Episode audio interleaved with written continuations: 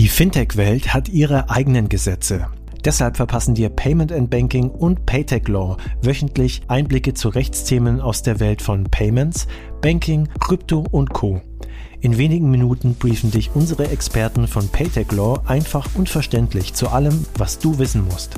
Im heutigen Podcast beschäftigen wir uns mit der FATF Travel Rule. Wir beantworten die Fragen, was ist die FATF Travel Rule? Kann man die Travel Rule als eine Art IBAN für Krypto sehen? Ist sie verbindliches Gesetz? Und kann man sich von der FATF Travel Rule in Deutschland befreien lassen? Viel Spaß mit dem heutigen Podcast mit Ali Reza Siadat und unserer Gastgeberin Christina Casala. Eine neue Aufzeichnung, alles legal, Fintech-Recht kompakt der Legal Podcast. Heute spreche ich wieder mit Ali Reza Siadat. Er ist Blockchain-Lawyer bei Enerton und ich freue mich, dass wir uns über das Thema Travel Rule unterhalten und dass das nichts mit Reisen in Zeiten von Corona zu tun hat, ähm, wird er uns gleich verraten. Hallo Ali Reza. Hallo Christina und vielen Dank, dass ich wieder dabei sein darf. Ähm, ja, äh, wir sprechen heute über die sogenannte Travel Rule. Für diejenigen, die in Krypto-Business aktiv sind, äh, dürfte das schon längst bekannt sein. Für manche vielleicht noch nicht. Deshalb umso besser, dass wir heute drüber sprechen. Ähm, die Travel Rule ist eine Vorgabe der Financial Action Task Force, äh, die ja eine Vorgabe, eine Empfehlung, die man umsetzen kann. Was genau verbirgt sich denn hinter der Travel Rule? Ja, die Travel Rule ist tatsächlich die Empfehlung Nummer 15 der FATF, also die Financial Action Task Force. Das ist, kann man sich so vorstellen, wie eine, ja, eine Arbeitsgruppe von ähm, Geldwäsche-Bekämpfungsexperten äh, und Experten, die äh, Regeln äh, zur Bekämpfung von Geldwäsche und Terrorismusfinanzierung aufsetzen, also eine globale äh, Expertengruppe.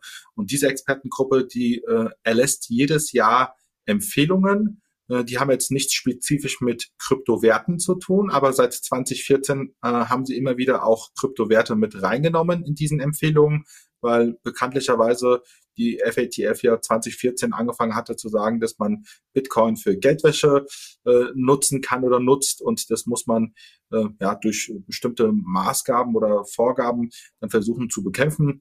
Und seitdem äh, eigentlich äh, im, Rhythmus äh, nicht nur einmal im Jahr, sondern auch durchaus öfters im Jahr gibt die äh, FATF Empfehlungen, aber diese Empfehlungen, die wir heute ansprechen, also die Empfehlung Nummer 15, das ist eine Empfehlung von vielen, die einmal im Jahr äh, aktualisiert wird. Und ähm, die hat die äh, Financial Action Task Force rausgegeben, damit man die Herkunft von Kryptowerten, also wo die Kryptowerte von äh, von einem Adressaten herkommen oder wo sie hingehen, dass man das besser äh, nachverfolgen kann. Also man kann sich das so vergleichen, zu sagen, ähm, der Kryptowertetransfer soll in gleicher Weise nachvollziehbar sein wie der Geldtransfer. Wichtiger Punkt. Das klingt so ein bisschen wie die IBAN für Kryptowertung. Aber, oder ist das zu kurz gedacht? Das ist ein bisschen zu kurz gedacht, weil sowas wie eine IBAN haben wir ja eigentlich schon, weil wenn du einen Kryptowert von deiner Wallet zu einer anderen Wallet überträgst, dann kennst du in der Regel den, den Public Key, also die Public Adresse ähm, des Wallets und äh, kannst dann ja da schon bestimmte Sachen nachvollziehen.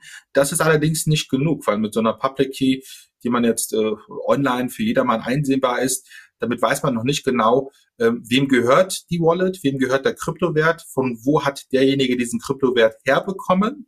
Äh, also die Herkunft des Kryptowertes kann man nicht nachvollziehen.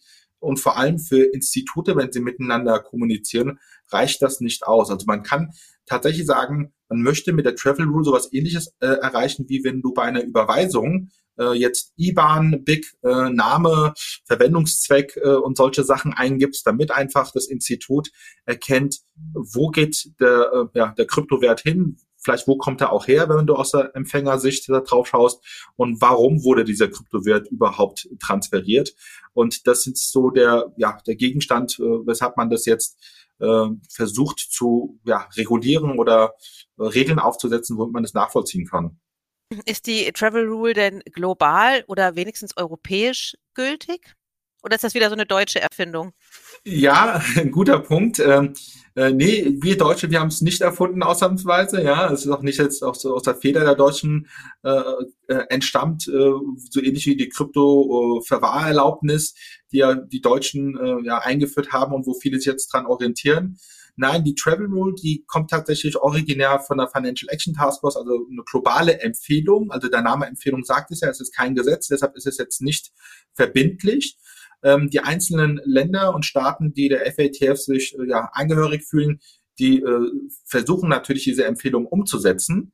Allerdings ist es so, dass in Europa diese Travel Rule noch nicht umgesetzt wurde. Normalerweise wird es in Europa äh, im Rahmen der ja, Geldwäsche Richtlinie oder Geldwäscheverordnung, die ja bald kommen wird, äh, umgesetzt und das ist noch nicht geschehen. Ja, das könnte durchaus dieses Jahr passieren oder nächstes Jahr.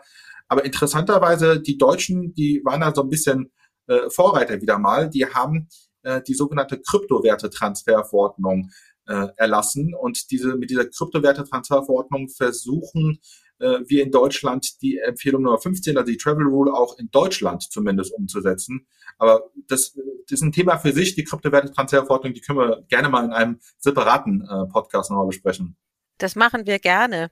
Aber wenn das eine quasi gar nicht noch gar nicht gültige äh, Verordnung ist, müssen sich denn die regulierten Unternehmen in Deutschland dann zwingend daran halten oder ist es am Ende dann doch egal? Also in Deutschland müssen sie sich grundsätzlich schon an dieser Verordnung halten, weil mit dem Inkrafttreten und der äh, ja, Veröffentlichung äh, dieser Verordnung ist sie dann auch äh, wirksam. Aber die Kryptowertetransferverordnung hat eine Besonderheit, ähm, weil man ja natürlich erkannt hat, dass ähm, es zum einen technologisch schwer ist, ähm, solche Informationen, die man bei einer Kryptotransaktion hat, zu teilen. Man weiß zum Teil gar nicht, welche Informationen sind notwendig, auf welche müssen wir eingehen. Ähm, und das ist halt etwas, äh, warum es in Deutschland so ist, man kann sich von, der, von den Regeln der Kryptowertetransferverordnung befreien lassen. Und das bis zu zwei Jahre. Und das ist eine Besonderheit. Und äh, deshalb äh, ist es rein formell wäre es äh, schon jetzt für die Institute zu beachten. Aber tatsächlich, faktisch ist es so, man kann sich bis zu zwei Jahre von der Kryptowerte-Transferverordnung befreien lassen. Ist das schwer? Also braucht es dafür nochmal eine Sondergenehmigung oder sage ich einfach, ich will nicht? Ja, es ist äh, erst zuerst war es so gewesen, das musste man informell machen, also informell einfach der BaFin mitteilen, man äh, würde gerne eine Verlängerung äh, oder eine Befreiung äh, beantragen und die Befreiung ist normalerweise für ein Jahr und danach kann man verlängern auf ein weiteres Jahr, um insgesamt zwei Jahre befreit zu sein. Und nach kürzester Zeit äh, hat dann ähm, die BaFin, also die deutsche Aufsicht, ein Formular veröffentlicht, äh, womit man eine solche Anzeige nach Paragraph 5 Kryptowertetransferverordnung äh, formell korrekt auch äh, ja, beantragen kann. Ist aber nicht schwer. Also man muss dieses Formular ausfüllen, man äh, ist selbsterklärend. Und selbst als Begründung, warum man jetzt eine Verlängerung oder eine Befreiung äh, beantragt, äh, kann man angeben, dass äh, derzeit der technologische Standard noch nicht gegeben ist, um solche, äh, ja, um solche Informationen zu sammeln. Und vor allem der, der maßgebliche Faktor, den ich finde, der auch ganz äh, zu beachten ist, ähm, diese Regelung gilt ja nur für Deutschland. Das heißt, wenn man eine Korrespondenzbank hat oder eine Korrespondenzpartner hat, der sitzt in den Niederlanden, ähm, in den Niederlanden gibt es eine solche Verordnung nicht. Also diese Kryptowertetransferverordnung gilt nur in Deutschland. Äh, die Niederländer hatten versucht, so eine Verordnung rauszubringen. Die wurde allerdings gekippt vom Gericht. Und deshalb gibt es in den Niederlanden keine Vorgabe, wie man die Travel Rule einhalten muss. Das heißt, wenn man eine Cross-Border oder eine internationale Transaktion mit Kryptowerten hat, dann können wir Deutsche sagen, ja, wir haben diese Regelung. Und die Ausländer sagen, ja, wir haben sie allerdings nicht. Und das ist ein Problem. Wie löst man das? Ja, eigentlich sollte man warten, bis äh, eine neue ähm, Geldwäschebekämpfungsverordnung oder Richtlinie rauskommt und das einheitlich äh, geregelt wird für alle europäischen Mitgliedstaaten, äh, damit man eine einheitliche Regelung hat und gerade nicht, äh, dass jedes Land für sich Regelungen schafft. Und eigentlich müsste man warten, bis es europäisch äh, geregelt wird. Und es ein europäisches Formular gibt. Herzlichen Dank, Ali Reza.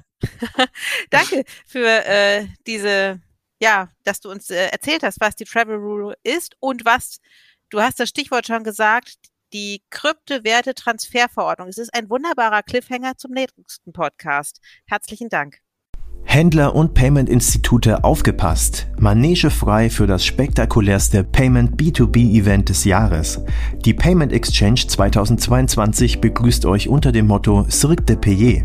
Am 31.03. und 1.04.2022 wartet im Tippi am Kanzleramt in Berlin eine Welt zwischen Traum und Realität.